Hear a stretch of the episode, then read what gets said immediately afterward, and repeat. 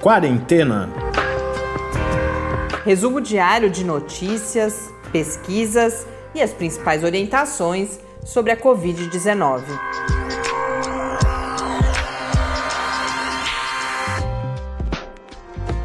Quarentena, dia 146. Olá, começamos agora o nosso centésimo, quadragésimo sexto encontro aqui no Quarentena. Eu sou Mariana Petzo. Centésimo quadragésimo sexto encontro que acontece, como já previsto ontem, o Brasil tendo a triste marca de 100 mil mortes. Nós temos hoje 100.477 pessoas mortas pela Covid-19 no país, 905 novas mortes registradas nas últimas 24 horas. O número de casos é de 3.012.412. O Antônio Prata, na coluna dele hoje na Folha de São Paulo, fala, eu não li a coluna para falar a verdade, mas o título fala em mortes anunciadas e essa caracterização de fato me pareceu bastante apropriada, é sonora, claro, né? E bastante apropriada porque considerando a forma como a pandemia foi conduzida no Brasil, a gente já há algum tempo sabíamos que chegaríamos a esse número. Várias, vários textos hoje falando também das previsões mal sucedidas iniciais, tanto aquelas irônicas dos governantes que nada fizeram para, ou que inclusive atrapalharam as medidas de enfrentamento da pandemia no Brasil e que minimizaram a doença inicialmente, portanto, falaram em poucos casos, a começar pelo presidente da República, claro mas também aquelas que falavam em milhões de mortes já nesse momento em que estamos em agosto. Mas apesar dessas previsões iniciais, de fato, nenhuma delas ter acertado, e a gente já falou de modelos aqui N vezes para a gente entender por que, que esses modelos eles não dão o número exato, mas quando a gente fala em mortes anunciadas, o que a gente está falando principalmente é que eram mortes, a grande parte dessas 100 mil mortes, mortes evitáveis. E esse é o grande drama que a gente vem vivendo no país. E um último comentário que eu não queria deixar de fazer, por causa de uma experiência que eu e o Tarso tivemos hoje aqui em São Carlos, onde a gente, São Carlos, onde a gente vive, eu vi, é claro que a gente precisa lembrar essas 100 mil pessoas hoje. O país hoje, sem dúvida nenhuma, está em luto. Inclusive, algumas instituições, como o STF, a, o Congresso Nacional, declararam luto nesse sábado e muitos veículos de imprensa fazendo homenagens. E como eu disse, é importante lembrarmos essas pessoas, mas eu senti falta hoje com esse discurso que já era esperado, a gente sabia que ia atingir essa marca hoje, mas eu tendo saído de casa, hoje nós precisamos levar os cachorros ao veterinário, algo de rotina, nenhum problema, mas a cidade, eu não sei como está o restante do país, mas a cidade de São Carlos hoje era uma coisa de, de, de gerar muita indignação, porque nós tínhamos trânsito, para quem não, não sabe, São Carlos é uma cidade média do interior de São Paulo. Normalmente a gente não tem né, trânsito, você espera ali um, dois carros na sua frente, a gente tinha trânsito, bares com pessoas sem máscara e, e, e comemorando, como se não existisse mais. É, a gente é uma expressão que o Tarso a gente tem usado bastante. Não, aqui a gente não precisa se preocupar mais porque não tem Covid. Aqui onde a gente vive também, no condomínio, as crianças brincando, grupos de crianças sem máscara. Então, para além dessas 100 mil mortes, tudo isso eu estou dizendo para dizer que, para além da gente lembrar essas 100 mil mortes, que seja também um dia de indignação pelo, por tudo que não está sendo feito para que a gente possa sair dessa pandemia. E tem um, uma última questão: é possível fazer alguma coisa, a gente não pode jogar a toalha. Nós temos conversado bastante aqui, especialmente com o professor Bernardino. É claro que a gente depende das políticas públicas, a gente depende dos governantes, mas podemos, enquanto sociedade, também, nos diferentes lugares que ocupamos, cobrar soluções para essa situação. Só voltando rapidamente à parte mais objetiva dos números, Dessas 100 mil mortes, eu listo alguns estados onde a situação foi proporcionalmente, não proporcionalmente, mas em números absolutos foi mais grave, a começar pelo estado de São Paulo, tem um quarto dessas pessoas que morreram pela Covid-19, 25.016 pessoas no estado de São Paulo, 14.070 pessoas no Rio de Janeiro, 7.951 no Ceará, 6.920 em Pernambuco, 5.871 pessoas no Pará. É claro que esse número depende bastante também da população de cada estado. No mundo hoje são 19 milhões 187.943 casos, segundo a Organização Mundial da Saúde. Na John Hopkins, 19 milhões 477.290 casos. As mortes já estão em 723.531. Hoje é dia de falar de temas, olhar para temas a partir da sociologia aqui no Quarentena, nosso quadro em parceria com o programa de pós-graduação em Sociologia da UFSCar, mas as três pesquisadoras que são autoras do último texto publicado no Boletim Coletividades, que é essa parceria que a gente tem com o PPGS e com quem eu conversei, não são pesquisadoras aqui da Universidade Federal de São Carlos. Duas delas são do Núcleo de Estudos da Violência da Universidade de São Paulo e a terceira da Universidade Federal de Minas Gerais. Elas são Mariana Chies Santos e Maria Gorete Marques de Jesus, ambas realizando suas pesquisas de pós-doutorado junto ao Núcleo de Estudos da Violência da USP. Mariana é também coordenadora do Departamento de Infância e Juventude do Instituto Brasileiro de Ciências Criminais e a Thaís Lemos Duarte, também pós-doutoranda, na UFMG, no Centro de Estudos de Criminalidade e Segurança Pública.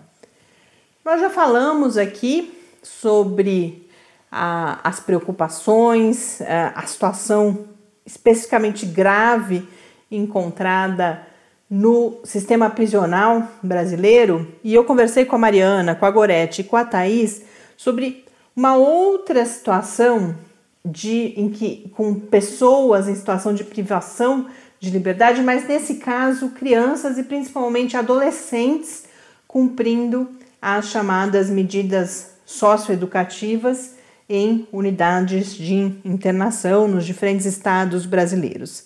Nossa, uma conversa muito esclarecedora, tanto de uma situação anterior à pandemia, de, das normas com as quais a gente conta, e normas e mecanismos, ferramentas de promoção, de garantia dos direitos das crianças e dos adolescentes aqui no Brasil, mas de outro lado, a distância entre aquilo que está nessas normas, naquilo que, que é preconizado e o que de fato encontramos na realidade, e uma realidade agravada pela pandemia, com características muito parecidas com as que já foram tratadas aqui para as prisões brasileiras, mas que quando a gente pensa, o que já é inadmissível, gravíssimo no caso do sistema prisional, mas quando nós pensamos que agora estamos falando de crianças e de adolescentes, de pessoas em desenvolvimento, tudo isso se torna ainda mais grave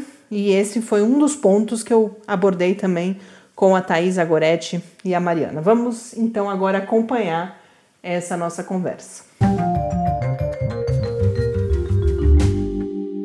Thaís, Mariana, Goretti, é uma satisfação poder conversar com vocês hoje aqui no Quarentena. Agradeço a disponibilidade, a resposta rápida que vocês deram e que com isso a gente pôde garantir essa oportunidade de, a partir do texto né, que vocês produziram, nessa parceria com o PPGS, da gente abordar esse assunto. A gente vai falar uh, principalmente da situação de adolescentes em situação de privação de liberdade, da diferença entre o que é esperado e o que a, a legislação prevê e o que a gente de fato vê na realidade, e especificamente na realidade nesse momento de pandemia.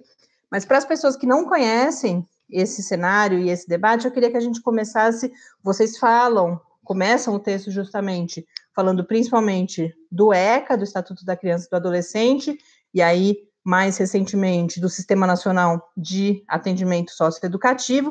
Então, eu queria que vocês, em linhas gerais, apresentassem que arcabouço é esse que deveria, ao menos, nortear é, é, essa situação aqui no Brasil. É, obrigada, Mariana. Eu, eu, vou começar então falando sobre as normas brasileiras e internacionais que regem o direito da criança e do adolescente. Acho que a gente sempre, quando fala de adolescente, independente se ele está ou não em situação de conflito com a lei, a gente vai lembrar do Estatuto da Criança e do Adolescente. Só que o Estatuto é algo muito novo, apesar de hoje a gente estar tá comemorando, né, esse ano a gente está comemorando 30 anos né, de, da publicação desse, desse Estatuto, ele ele, ele, na verdade, ele vai só concretizar o que a nossa Constituição, né, que foi, que foi feita na abertura democrática, colocou né, no seu texto, que é o artigo 227, que vai dar prioridade absoluta né, do Estado brasileiro, da família e da sociedade de cuidar dessa parcela da população, porque a gente está pensando num, num, Brasil que está se abrindo à democracia e que está pensando num, num, futuro, e o futuro só vai dar certo se a gente cuidar de crianças, adolescentes e jovens. É, então, nesse artigo 227, a gente vai recepcionar o que a gente chama de doutrina da proteção integral, que na verdade vem da Convenção Internacional dos Direitos da Criança da ONU de 89, é, esse texto, né, é engraçado, porque a Constituição é de 88 e a Convenção é de 89, mas a Convenção estava pronta já desde 79, por questões geopolíticas ela só foi aprovada 10 anos depois. Mas o EC, ele vem concretizar tudo isso das normas internacionais e da nossa Constituição exatamente para dizer o seguinte: bom, a gente quer um futuro, então a gente precisa cuidar, a gente precisa direcionar orçamento para cuidar dessas crianças, então todas as políticas públicas que forem pensadas, primeiro tem que ser pensadas para crianças e adolescentes, e por eles estarem numa situação de desenvolvimento, ou seja, por eles serem sujeitos de direitos, mas ainda não serem adultos, eles precisam ter uma proteção toda especializada, e por isso a gente vai ter esse estatuto, que tem mais de 250 artigos, que vai cuidar de toda a vida deles. E aí, se eles se encontram em conflito com a lei, também a gente vai ter esse cuidado já no próprio texto do estatuto. Se a gente for olhar para a parte de ato infracional, de medida socioeducativa, o EC ele deixa um pouco a desejar porque ele não regulamenta a execução dessa medida, ou seja, ele vai regulamentar todo o processo que o adolescente vai passar quando ele comete um ato, né, em tese comete um ato, é apreendido pela polícia, etc, vai passar pelo sistema de justiça, mas quando ele começa a cumprir a sanção, a gente não tem essa regulamentação no ECA. A gente vai ter em 2006, ou seja, 16 anos depois, uma regulamentação Uh, feita no Conselho Nacional dos Direitos da Criança, que é o CONANDA, que é transformada em lei por uma iniciativa do executivo, na época da presidenta Dilma, que transforma então o SINASE, que é o Sistema Nacional de Atendimento Socioeducativo, em lei. Em tese, né, as nossas leis são muito bonitas e muito completas. Inclusive o ECA hoje, completando 30 anos, ainda é referência mundial em termos de proteção dos direitos humanos de crianças e adolescentes, inclusive os que praticam ato infracional e estão né, em execução de medidas. Mas na prática a gente vê que as coisas são um pouco diferentes, né? A gente tem, assim, no geral, unidades superlotadas, a gente ainda tem muita notícia de maus tratos e violações de direitos. E aí, uh, só para a gente ter uma ideia, né? a lei ela diz uma coisa, mas na prática a gente, infelizmente, vê outras coisas acontecendo. E aí eu te espero fazer a próxima pergunta para as nossas outras colegas responderem. Eu queria só aprofundar um aspecto quando você fala em proteção integral.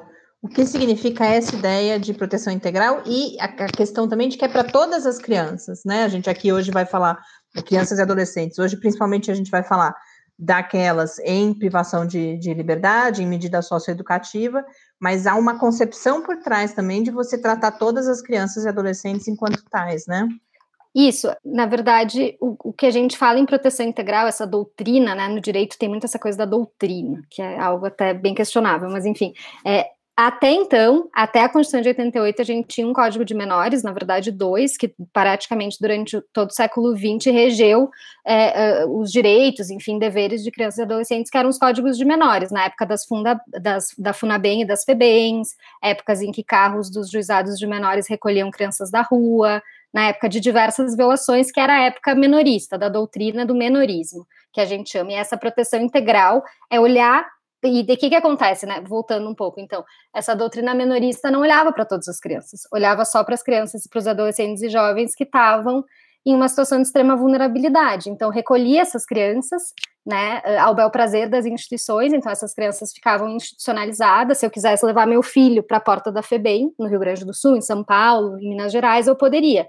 Porque o Estado diria o seguinte: bom, se tu não tem condições enquanto família de cuidar dessa criança, deixa que eu cuido. O problema é que a gente misturava criança que de fato praticava algum tipo de delinquência, a gente não está falando de grandes delinquências, aqui a história nos mostra que eram pequenos furtos, drogadição, etc. E misturava com crianças pobres, com crianças que os pais não tinham condições, com crianças que sofriam violência, com crianças que eram abandonadas. Então, é, a, o ECA e, e, a própria Constituição vai olhar para todas as crianças, todas são iguais. E por serem sujeitos de direito hoje, né, diferente do que eram objetos de tutela estatal, uh, e sabendo que estão numa situação peculiar de desenvolvimento, eles têm que ter alguns direitos a mais. Eles têm, por exemplo, no ECA normatizado o direito a brincar, o direito à convivência familiar, coisas que a gente não tinha antigamente. Bom, você no final da sua fala anuncia justamente essa distância entre essa legislação considerada, inclusive, exemplar inter internacionalmente e o que a gente encontra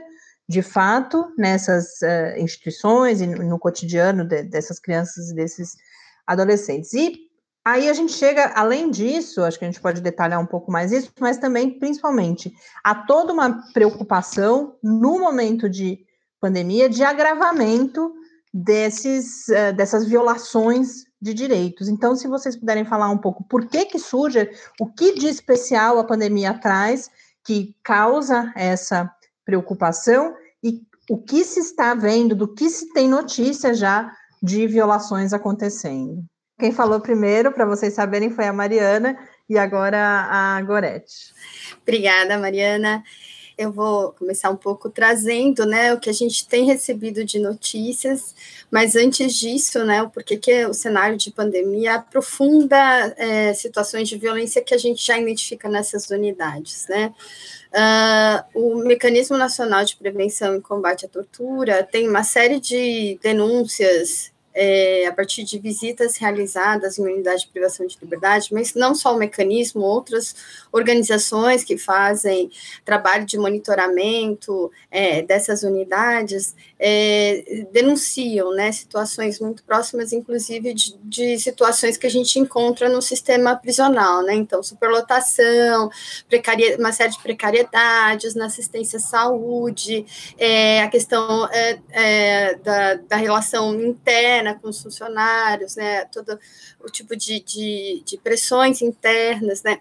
Então, a gente tem uma série de fatores que já colocam essa população em uma situação é, de risco à violência, né?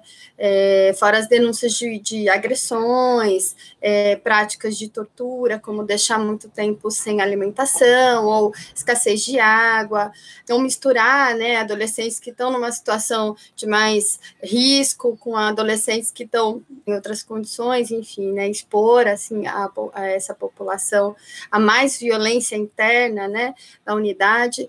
E aí quando a gente vem numa situação de agora de pandemia, né, em que você tem, por exemplo, a suspensão das visitas, né, não só dos familiares dessas, desses adolescentes, mas também de organizações que fazem esse monitoramento, é, a gente não tem a dimensão do quanto, por exemplo, né, é, no caso de São Paulo, a Fundação Casa está adotando os protocolos mínimos de garantir a saúde, não só da, da, população dos adolescentes nas unidades, mas também dos trabalhadores, né, dos servidores que estão lá, que também estão em risco. Então, quando a gente perde esse acesso, essa possibilidade de é, perceber o que está acontecendo lá dentro, né, uh, a gente fica com mais dificuldade é, de, de traçar uh, alguma forma de combater isso, né? Então, no nosso artigo, a gente até, até traz algumas iniciativas, né? Acho que depois a, a Mari vai poder trazer um pouco mais é, esse cenário, mas toda a questão de que a gente precisa de protocolos seguros que garantam a saúde e a integridade dos adolescentes que estão em medida socioeducativa de internação, mas também aos trabalhadores que estão é, atuam nessas unidades, as pessoas que frequentam, que circulam né? É, se uh, a interrupção da, da visita familiar tinha como propósito evitar a expansão e o contágio da doença, a mesma perspectiva a gente tem que ter com as outras pessoas que tomam contato com as unidades, né? E acho que esse cenário de pandemia ele aprofunda mais situações de risco, como aqui foi denunciada pelo Mecanismo Nacional de Prevenção e Combate à Tortura de um menino, de um adolescente que foi diagnosticado com sintomas de Covid e foi trancado, é, isolado dos outros adolescentes, mas de uma forma bastante irregular, um isolamento que não condiz com os protocolos, enfim, com, nem com a dignidade, né? É, um tratamento digno. É, esse é um dos casos que a gente tem conhecimento, né? A gente não, não sabe, não tem dimensão é, de como está a situação nessas unidades, né? Aí, é, acho que justamente por isso, né, a gente precisa sempre reforçar a necessidade é, desses mecanismos de prevenção e combate à tortura. E aí, acho que a Thais pode é, abordar um pouco mais esse, esse tema, até porque foi perita do mecanismo nacional, enfim, visitou muitas unidades, tem o contato também com essa, com essa questão, né? Enfim, acho que. Tá, e se você puder falar um pouquinho, então, relatar também, é, complementar a fala da Gorete em relação ao mecanismo, em relação às práticas que, que são identificadas e que são caracterizadas, do que, que a gente está falando quando a gente fala em tortura, por exemplo. Bom, no nosso texto a gente narra a visita que foi muito emblemática, que era o relator é, sobre tortura da ONU, do Nigel Hodley, e a partir dessa visita, né, é, começou a serem mobilizadas ações para formar uma política nacional de prevenção à tortura. Se você quando... puder situar no, no tempo, para quem ainda não viu o texto, de, de quando que a gente está falando? O Nigel Rodley veio ao Brasil em 2001, e fez uma série de visitas a espaços de privação de liberdade no Brasil, e dentre elas fez uma visita a uma unidade de, de internação para adolescentes em conflito com a lei e detectou aparelhos de tortura que a gente considera clássicos, né, que são bastões e que, que práticas de tortura física. O Nigel Rodley fez uma série de, de, de prescrições, de recomendações, denunciou a prática algumas autoridades e, com efeito, né, os, os perpetradores da tortura, né, tanto a direção quanto os agentes socioeducativos, foram mantidos na unidade de internação e, por outro lado, os adolescentes foram transferidos. Né, e processos de transferência de adolescente pode ser muito problemático, porque pode levá-los a lugares ainda mais distantes da sua família, colocando em xeque completamente qualquer perspectiva de socioeducação. Né? Então, é, na verdade, a denúncia de uma prática de tortura gerou uma revitimização e uma punição dos adolescentes que, na verdade, eram vítimas, e os seus perpetradores permaneceram impunes. Né? O, que a gente, o que eu quero dizer com essa história, né, o que a gente tentou demonstrar no texto com essa história, é de que, ainda que tenha havido um paradigma de instauração de uma legislação toda voltada à proteção dos adolescentes, das crianças, enfim, né, na verdade, existiu uma continuidade, uma permanência de um contexto de violação. E essas violações são violações clássicas, né, assim, cometidas é, em qualquer espaço de privação de liberdade no Brasil. Assim, o que eu posso te dizer é que no momento em que eu estava como perita do mecanismo, para mim não havia muita diferença entre entrar uma unidade prisional e entrar num centro socioeducativo. Apesar disso ser uma aberração, porque contraria as legislações nacionais e qualquer parâmetro internacional de direitos humanos. Né? Inclusive, a gente cita no nosso texto é, uma unidade do Ceará em que teve uma série de que no estado em que teve uma série de mortes de adolescentes recentemente, há alguns anos, dois, três anos, uma das unidades se chama Complexo Penitenciário. Se chama, então, Complexo Penitenciário de Alquirais, só que isso deveria ser considerado uma aberração, né? não deveria ser naturalizado a ponto de ser passível uma comparação entre uma unidade socioeducativa e uma unidade prisional. Né? É, eu fiz uma formação recente com alguns agentes socioeducativos em Minas Gerais, e eu fazia essa, essa, esse comentário né, de como isso deveria ser estranhado.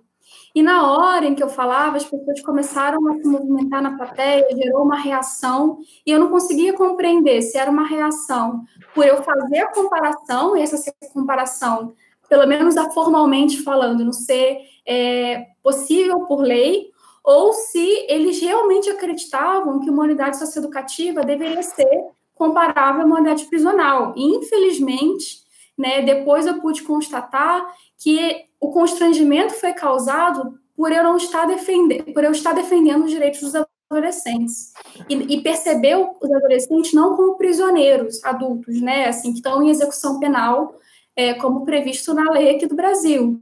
E isso isso isso mostra assim para mim isso ficou muito flagrante de como é, basicamente né, o sistema socioeducativo é tratado como uma extensão do sistema do sistema prisional e é extremamente pertinente né, a ação de órgãos de controle é, do Estado autônomos, independentes, que têm possibilidade de criar fluxos e mecanismos de encaminhamento de, de denúncias de tortura, sobretudo em momentos de, de pandemia como o nosso. Né? Assim, é, caso contrário, os adolescentes vão estar em uma posição ainda maior de vulnerabilidade que já se encontra em comparação a uma situação normal. O último ponto que eu queria falar é que, justamente por existir essa confusão entre o que seja medida socioeducativa e pena de prisão, uma das primeiras medidas aplicadas para os adolescentes que estão em conflitos com a lei, em muitos casos, é a própria internação, o que também deveria ser questionado, né? Porque existe um leque de medidas que podem ser cumpridas em meio aberto, em que o adolescente pode estar em contato com sua família, né, que não levariam ao, ao, a uma situação extrema de vulnerabilidade que é ensejada pela internação.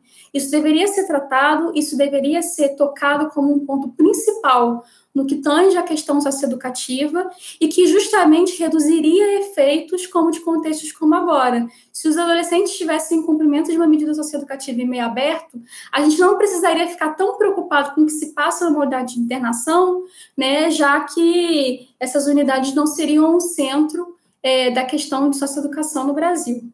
Thaís, eu queria pedir para você complementar, justamente voltando ao exemplo que você colocou do desconforto na plateia, quando você falava da diferença entre a, a unidade prisional e a, e a, unidade que recebe esses adolescentes, que na sua fala a gente vê, e, e é claro para boa parte das pessoas, por, que tem que ser diferente.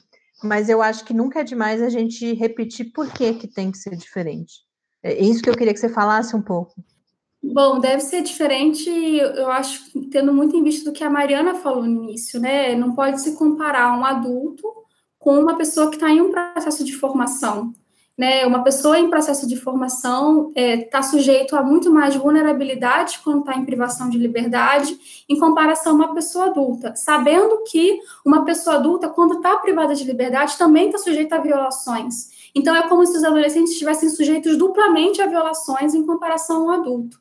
Né? É, eu já entrei em várias unidades de socioeducativas em, em alguns estados do Brasil, em que eu me deparava com adolescentes de 13 anos, em que tinha feição de criança, corpo físico de criança, e que estavam em um mesmo alojamento, que basicamente era uma cela, né, com adolescentes de 17, 18 anos, enfim, que tinham outra é, experiência, outra trajetória é, de, de, vida em relação a aqueles meninos de 12, 13 anos. Então, é isso, né? A gente tem que pensar que pessoas com esse perfil né, têm um, uma bagagem, um acúmulo, uma maturidade né, muito diferentes em relação a um adulto, em relação a uma pessoa que já está formada, em que já tem uma, uma rede de relações, experiências muito mais consolidadas em relação aos adolescentes. Então, é isso, né? É, muito se fala sobre prisão e pouco se fala sobre o sistema socioeducativo. Só que é fundamental marcar diferenças entre, entre os dois tipos de privação de liberdade e, sobretudo, estranhar a imposição da privação de liberdade para os adolescentes. Né? Isso não deveria ser regra, isso deveria ser a exceção. Assim como a gente fala isso para a prisão, isso deveria ser ainda mais excepcional para os adolescentes e eu espero que um dia a gente tenha uma conversa em que a gente não precise comparar tanto prisão com o sistema socioeducativo, porque já vai estar consolidada a ideia de que adolescente em privação de liberdade não é sequer passível de se correlacionar com um adulto em privação de liberdade.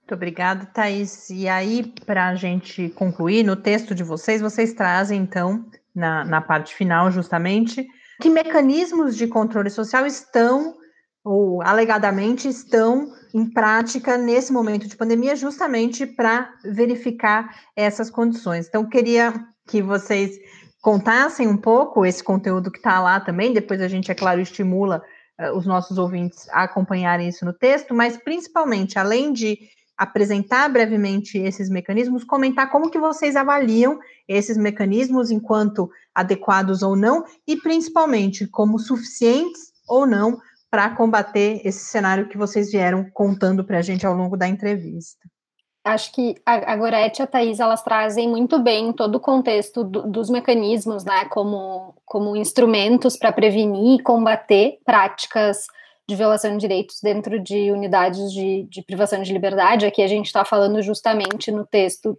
do caso dos adolescentes, porque foi uma coisa que a gente até discutiu, né, as três autoras, assim, de como é invisibilizado. Quando chegou o Dia Nacional de, de Memória às Vítimas da Tortura, tinham vários textos, várias coisas acontecendo em relação a adultos, em relação a adolescentes, ninguém se lembra. E aí, vindo um pouco para a tua pergunta, Mariana, eu acho que é fundamental entender, como a Thaís trouxe muito bem, que a privação de liberdade é excepcional. Isso não, não sou eu, Mariana, nem Thaís, nem Goretti que estão dizendo. É, são as legislações, inclusive as internacionais. Porque se aposta exatamente por serem pessoas em desenvolvimento que eles têm que ter medidas diferentes das medidas dadas para adulto. E, e é um absurdo e até lamentável pensar que em pleno século XXI a gente ainda prenda seres humanos, né? Ainda mais seres humanos que estão se desenvolvendo.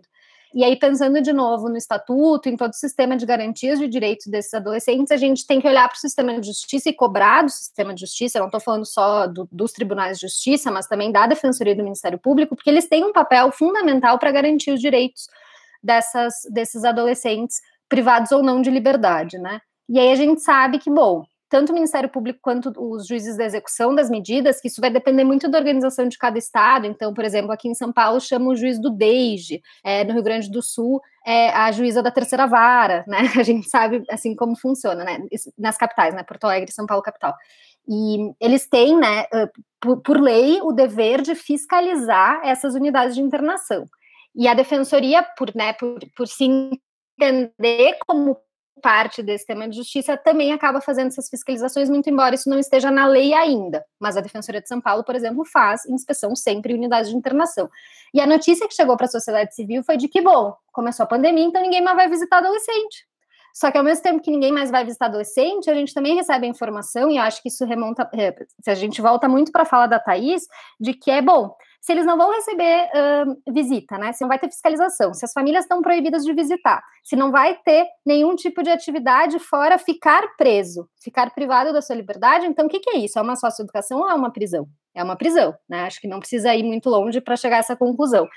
E aí, algumas organizações da sociedade civil, entre elas o Instituto Terra, Trabalho e Cidadania, a Conecta Direitos Humanos, a própria Amparar, que é a Associação de Mães e Amigos de Pessoas Presas, o Instituto Brasileiro de Ciências Criminais, eles fizeram um pedido de acesso à informação para a Defensoria, Tribunal de Justiça e Ministério Público de São Paulo para entender um pouco como é que eles estavam acompanhando isso, porque o que a gente entende é que, muito embora o trabalho de todas as instituições uh, esteja sendo feito de forma remota, nos parece que quatro meses depois de que foi né, decretado o estado de calamidade pública no Brasil, eles já poderiam ter se organizado para fazer visitas, porque a gente coloca isso no texto de forma muito clara, né? Não são só esses só, não são só esses atores que podem ser vetores de contaminação, os próprios trabalhadores estão entrando e saindo, né? Então, assim, a gente vai deixar esses adolescentes, né, ao Deus dará ali dentro daquelas unidades, sabendo que eles já não estão sendo sócio-educados, isso, né, assim, sendo muito otimista de que algum dia foram sócio-educados nessas unidades. Então, foi feito esse pedido, já, foi, já, for, já foram recebidas as respostas, e basicamente é isso: vai se jogando responsabilidade de um para outro, é a pandemia, a gente não tem como entrar, mas a gente está falando de instituições que têm um orçamento que eu, eu, nem, eu acho que eu nem sei falar esses números, mas são orçamentos gigantescos e que teriam capacidade, recursos humanos de se organizar, de comprar equipamento de proteção individual, porque assim, me parece e, e, tenho certeza que para Gorete e para Thaís também, que é lamentável tu falar publicamente, responder um pedido de acesso à informação dizendo que tu está fazendo fiscalização remota, sabendo que o adolescente atrás da porta tem um agente socioeducativo com bastão escrito direitos humanos para dar na cabeça dele se ele falar alguma coisa, entendeu? Então, assim, Acho que a gente cobra sempre muito das fundações de atendimento, a gente cobra dos governos estaduais, é importante que se cobre, mas a gente não pode esquecer do sistema de justiça porque em tese eles estão lá não só para mandar prender adolescente, não só para privar de liberdade, mas muito para garantir direitos. Então, acho que é, é, é isso, assim, esses instrumentos de controle social. Então, é, é, isso que a gente tem que lembrar sempre. Acho que os mecanismos estaduais e o próprio mecanismo nacional são fundamentais de, de existirem, porque a gente não depende de um órgão do Estado, que é um órgão que, bom, tem. A gente poderia fazer um podcast, acho que agora é, é muito mais. Tem muito mais para falar do que eu sobre o sistema de justiça, mas assim, a gente conhece quem está nesses poderes, então, assim é muito importante a gente valorizar que a gente consegue ter um mecanismo nacional, muito embora, né, sofrendo muita, muito nesse último, nesses últimos dois anos, principalmente, mas a gente precisa implementar isso para, de fato, ter um acesso a essas unidades e entender o que acontece, porque a gente está numa democracia, em tese, ainda, e, e a gente assinou diversos tratados internacionais e a gente tem uma Constituição muito bela no sentido de garantir os direitos dessas pessoas. Então, é um pouco isso, assim. Mariana, muito obrigada. Gorete quer complementar? Eu ia pedir para a Marici se ela poderia falar um pouco do PL, é, que, que traz um pouco a questão né, de, de, enfim, comprometer mais os atores políticos a adotarem protocolos necessários para garantirem a saúde e a dignidade é, desses adolescentes. Nesse mês de julho, em que o ECA completa 30 anos, a gente recebeu a notícia de que mais de 14 deputados e deputadas dos mais diferentes partidos protocolaram, com bastante ajuda da sociedade civil, um projeto de lei para regulamentar né, a execução de medidas socioeducativas em período de pandemia, porque a gente estava entendendo que cada estado estava fazendo de um jeito, ou não fazendo, ou enfim. E aí esse PL ainda não foi não foi a plenário, ainda faltam algumas assinaturas de lideranças, né? Todo um processo legislativo que eu não entendo muito bem, mas é um PL muito importante, é um PL que parece que está acima um pouco de disputas político-partidárias, porque a gente tem gente né, de vários partidos mesmo, tipo PSD, democratas, assinando é, pensando na necessidade de, de, de, estabelecer um mínimo, um mínimo de padrão para a execução dessas medidas. E o mais importante, né, esse PL afirma que, independente da gente estar no estado de calamidade de saúde pública, é necessária a fiscalização em todas as unidades de internação, exatamente para prevenir maus tratos e torturas, em respeito né, a, aos, a todos os documentos e normas que o Brasil já assinou uh, nesse, nesse sentido. Então, é o PL 3.668, 3668 de 2020. É, o autor principal é Alexandre Padilha, que é um médico, mas existem outras, Tabata do Amaral assinou, enfim, vários outros parlamentares. E é um PL que a gente está com bastante esperança para reconhecer, né, depois de 30 anos, que esses sujeitos ainda têm que ter uma proteção especial. Muito obrigada, Mariana, Gorete, Thaís, por essa conversa tão rica, tão cheia de informações e que nos permite, para além de, de conhecer essa situação e as reflexões sobre ela, mas acredito que também acompanhar e agir enquanto em diferentes lugares sociais aí para o, o, combate a essa situação. Ai, tu falou uma coisa que eu sempre bato muito assim quando, quando eu falo de ECA para os meus alunos que estão entrando na graduação, que é a Constituição fala que é o Estado, a família e a sociedade que tem o dever de assegurar o direito deles. Então, a universidade também tem, a gente, enquanto ser humano, enquanto pesquisador, enquanto advogado, seja lá o que a gente for, a gente tem o dever de fazer isso. E se a gente não fizer, a gente está sujeito, inclusive, à responsabilização. Então, é importante a gente entender que a gente também é responsável pelo futuro do país. E se a gente não fizer nada. Obrigada, Mariana. Eu que agradeço essa complementação e espero que em breve a gente volte a conversar aqui nos outros espaços, outros canais que a gente tem para disseminação eh, dessa do conhecimento do, que é produzido nas universidades, mas em diálogo com tantos outros espaços sociais, então ficam à disposição, à disposição esses canais e espero que a gente tenha essa oportunidade. Foi um prazer falar com vocês aqui hoje. De volta aqui no Quarentena, essas foram então Mariana Chies Santos, pesquisadora de pós-doutorado no Núcleo de Estudos da Violência da USP, também do Núcleo de Estudos da Violência, a Maria Gorete Marques de Jesus e a Thaís Lemos Duarte, pós-doutoranda no Centro de Estudos de Criminalidade e Segurança Pública da Universidade Federal de Minas Gerais. Com isso, eu encerro esse nosso encontro neste sábado. Amanhã teremos um episódio não de live, porque não realizamos live nessa semana, então eu trago notícias, mas eu conto com vocês para a gente trazer também a arte, a cultura aqui nesse domingo, Ainda não recebi a sugestão de poema para amanhã. Quem quiser mandar, nosso e-mail é o podcastquarentena@gmail.com. Vocês podem falar conosco também no Twitter, no QuarentenaCast. Lembrando que o quadro, esse quadro de hoje, em parceria com o PPGS, ele sempre tem um texto associado. Esses pesquisadores eles têm produzido reflexões a partir das suas áreas de conhecimento, das suas áreas de atuação, olhares para a pandemia. Eles produzem esses textos e a partir deles a gente faz essas conversas. Esses textos estão disponíveis no site do PPGS, que é o programa de pós-graduação em sociologia da UFSCar, e a gente compartilha o link também, já compartilhamos nas edições anteriores, no Quarentena News, a área do site do Lab dedicada a esses materiais aqui do Quarentena. A área, o endereço é www.lab com i no final, Uma boa noite, bom descanso e até amanhã. Quarentena é uma realização do Laboratório Aberto de Interatividade para Disseminação do Conhecimento Científico e Tecnológico da Universidade Federal de São Carlos, o LAB da UFSCar, do Centro de Desenvolvimento de Materiais Funcionais, CDMF, e do Centro de Inovação em Novas Energias, o CINE. Pauta, produção e apresentação: Mariana Pezzo e Tárcio Fabrício. Arte e design de Henrique Mateus. Desenvolvimento web, Eduardo Martins. Edição de áudio, Lucas Stefanuto. Apoio Fundação de Amparo à Pesquisa do Estado de São Paulo.